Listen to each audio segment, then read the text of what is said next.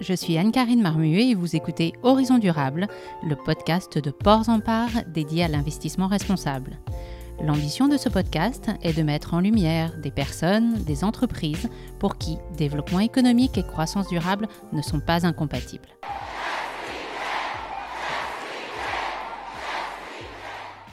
Ces interviews ne sont en aucun cas des recommandations d'investissement. Notre seul objectif est de partager des histoires inspirantes pour éveiller les consciences. Tu dois trouver dans tes rêves l'avenir pour lequel tu as envie de te battre. Parce que nous pouvons tous être acteurs du changement. Be the change you want to see in the world. Pour cette seconde saison, le projet devient collaboratif. Aussi, vous aurez le plaisir d'entendre de nouveaux hôtes. Je vous souhaite une très belle écoute. Savez-vous qu'il est très facile de donner du sens à son épargne? C'est ce que nous allons voir aujourd'hui. Pour parler de finances solidaires, je reçois Yon Salé, responsable de l'Observatoire de la finance à impact social au sein de l'association FAIR qui gère le label Finansol. Yon, bonjour. Bonjour. Depuis quand le concept de finance solidaire existe-t-il?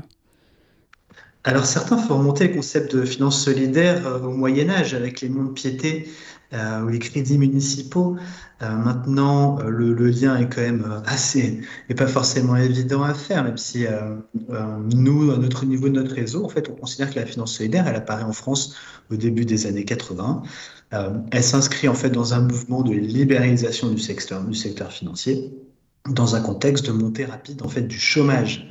Euh, à l'époque, elle s'appuie sur un mouvement vraiment de citoyens qui souhaitent agir hein, avec son épargne face au constat euh, de l'existence d'un déficit de financement dont souffrent certaines organisations qui s'attaquent à divers problèmes sociaux comme l'insertion par activité économique par exemple, euh, l'accès à l'emploi, le relogement, l'accès au crédit social en France ou dans les pays en développement, et ce euh, malgré la preuve de leur efficacité.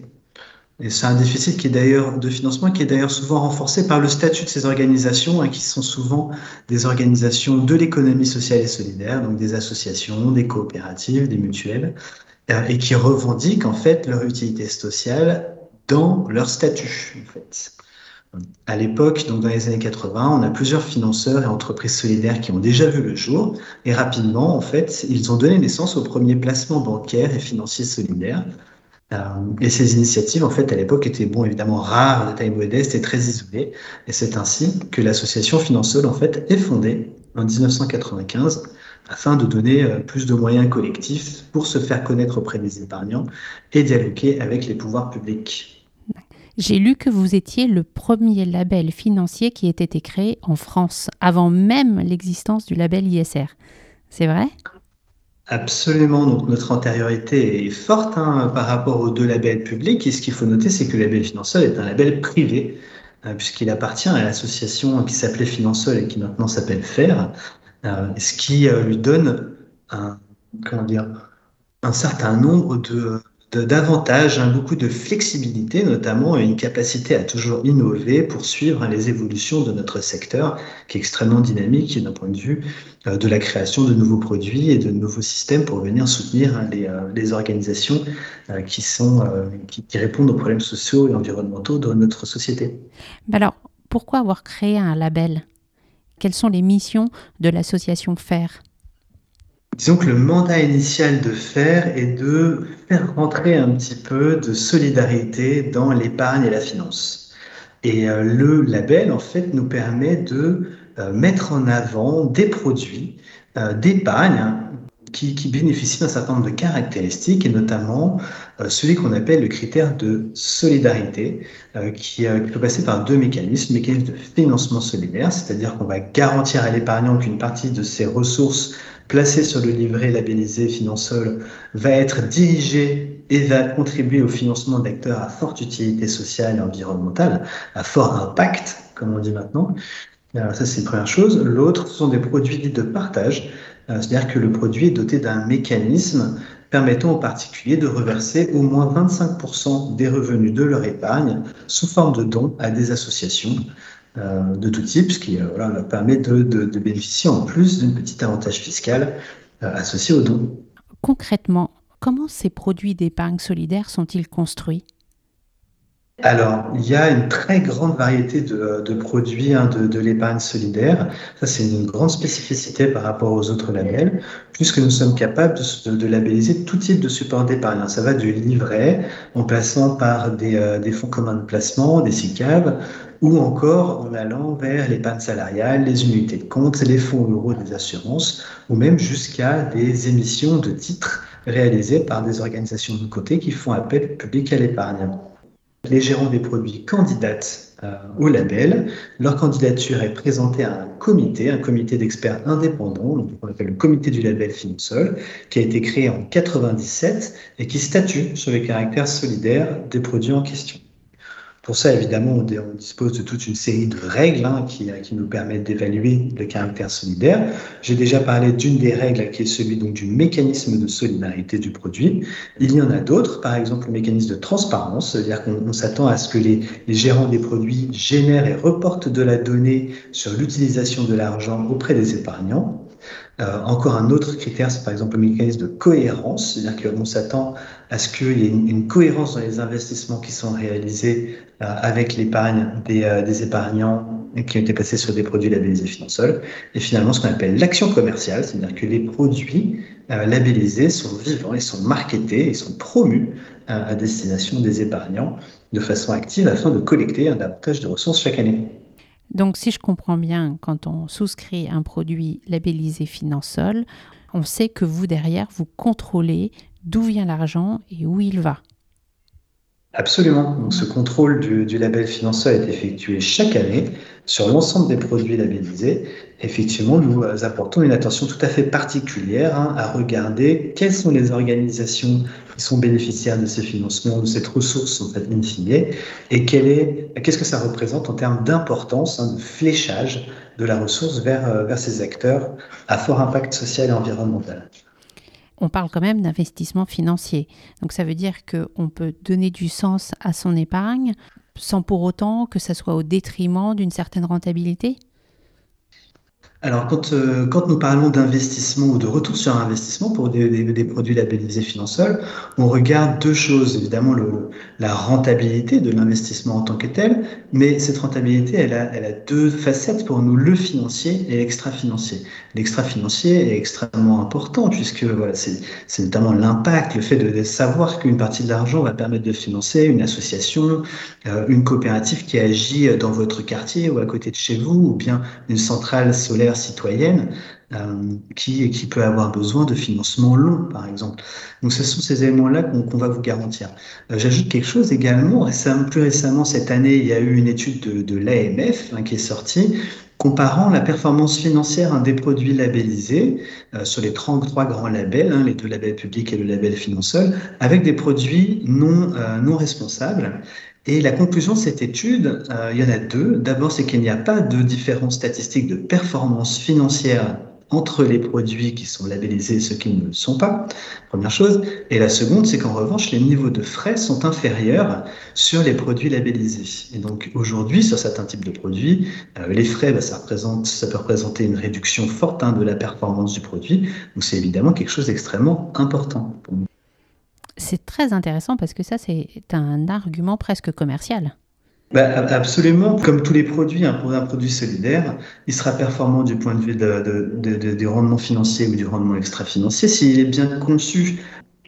Cette, conclusion concernant des niveaux de frais inférieurs pour les produits labellisés peut paraître un petit peu euh, contre-intuitive, puisque euh, associé à un label, évidemment, viennent des obligations de reporting, de transparence qui génèrent des coûts. Donc, on aurait pu s'attendre à ce que le label soit répercuté sur les coûts du produit. Or, euh, il semble que ce ne soit pas le cas. Et la conclusion de l'AMF ou des chercheurs de l'AMF a été de dire que les produits labellisés sont des produits d'appel, c'est-à-dire des produits qui vont systématiquement être mis en avant relativement vite auprès d'un épargnant qui sera intéressé à souscrire, par exemple, un contrat d'assurance vie. Et vous savez qu'avec la loi Pacte, à partir du 1er janvier 2022, tous les nouveaux contrats d'assurance vie devront proposer une unité de compte solidaire, en plus de l'unité de compte responsable et de l'unité de compte Greenfin.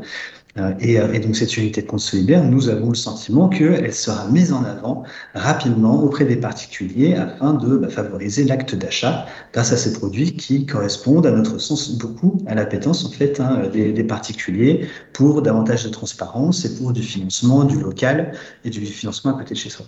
Aujourd'hui, combien de produits financiers sont labellisés Finansol? Alors à la fin de l'année 2020, on a 169 produits euh, qui sont labellisés Finansol. Euh, c'est une très grande diversité, comme je vous le disais, de, nature de produits. Euh, l'ensemble de l'encours de ces produits représente à peu près 20,3 milliards d'euros. Et, et, à partir de ces 20,3 milliards d'euros, il y a 2,7 milliards qui sont réellement investis dans des actifs en fait solidaires, donc des organisations non cotées à fort impact social et environnemental. C'est une croissance très forte. Hein. Sur l'année dernière, on a une croissance de 5 milliards d'euros de la ressource, tirée notamment par l'épargne salariale, euh, où les produits solidaires vivent une très grande dynamique. Euh, euh, et, cette année, nous avons beaucoup d'espoir du côté des unités de compte solidaires et qu'elles viennent amplifier encore la dynamique de collecte de ressources. C'est très intéressant. Donc ça veut dire que moi aujourd'hui, je suis un épargnant.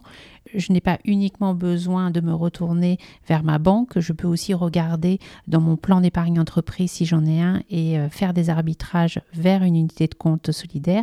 Mais je peux aussi maintenant le faire via un contrat d'assurance vie. Absolument. Donc, il y a deux grands textes de loi qui définissent des produits solidaires. Donc, le, texte historique, on dit loi LME de 2008, qui oblige toutes les entreprises de plus de 50 salariés qui proposent un plan d'épargne à proposer un produit solidaire. Et donc, le produit solidaire est défini.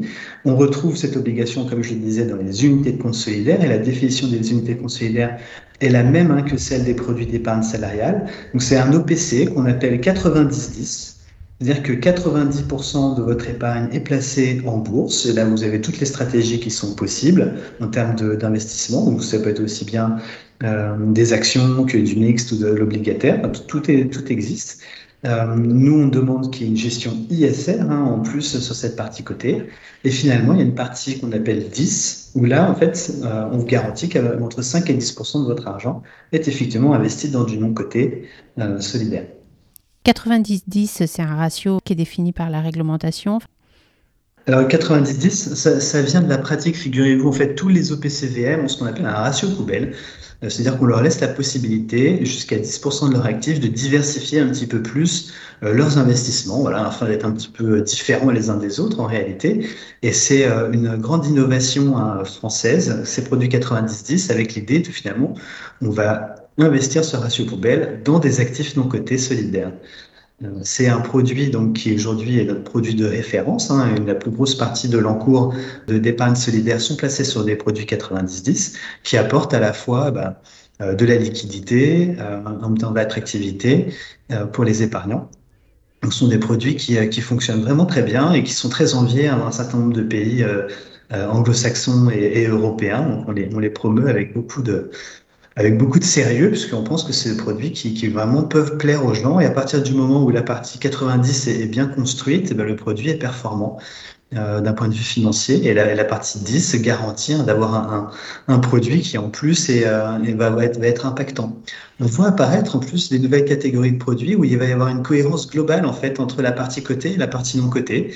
Euh, il y a un produit historique qu'on appelle insertion emploi dynamique hein, qui est géré par, par Mirova, qui est le premier fonds 90-10 hein, qui a été créé donc, dans les années 80 et qui est sur une thématique emploi. Ça veut dire que on est sur de l'investissement en action sur la partie 90 dans des entreprises qui créent de l'emploi. Euh, donc c'est une vraie stratégie d'impact et de, capacité, une vraie capacité à réallouer des actifs en fonction de, euh, si les entreprises ont respecté leurs objectifs de création d'emploi ou non. Euh, et, donc ça c'est assez intéressant puisque du côté du solidaire, bah là, on, les investissements partent chez France Active, euh, qui lui-même est en fait une organisation qui soutient la création d'organisations donc euh, entrepreneuriales, notamment euh, qui vient, qui permet de, de financer plusieurs milliers hein, de, de, petites entreprises et, et associations à fort impact social. Donc, vous voyez une cohérence globale entre de, de logique de création d'emplois entre la poche solidaire et la poche, la poche cotée. Je, rebondis parce que vous parlez d'impact social. Est-ce qu'il y a une différence entre finance solidaire et impact investing? Disons que nous, au niveau de notre collectif, nous, nous considérons que la finance solidaire reste un segment de la finance, de la finance à impact social, donc aussi appelé impact investing.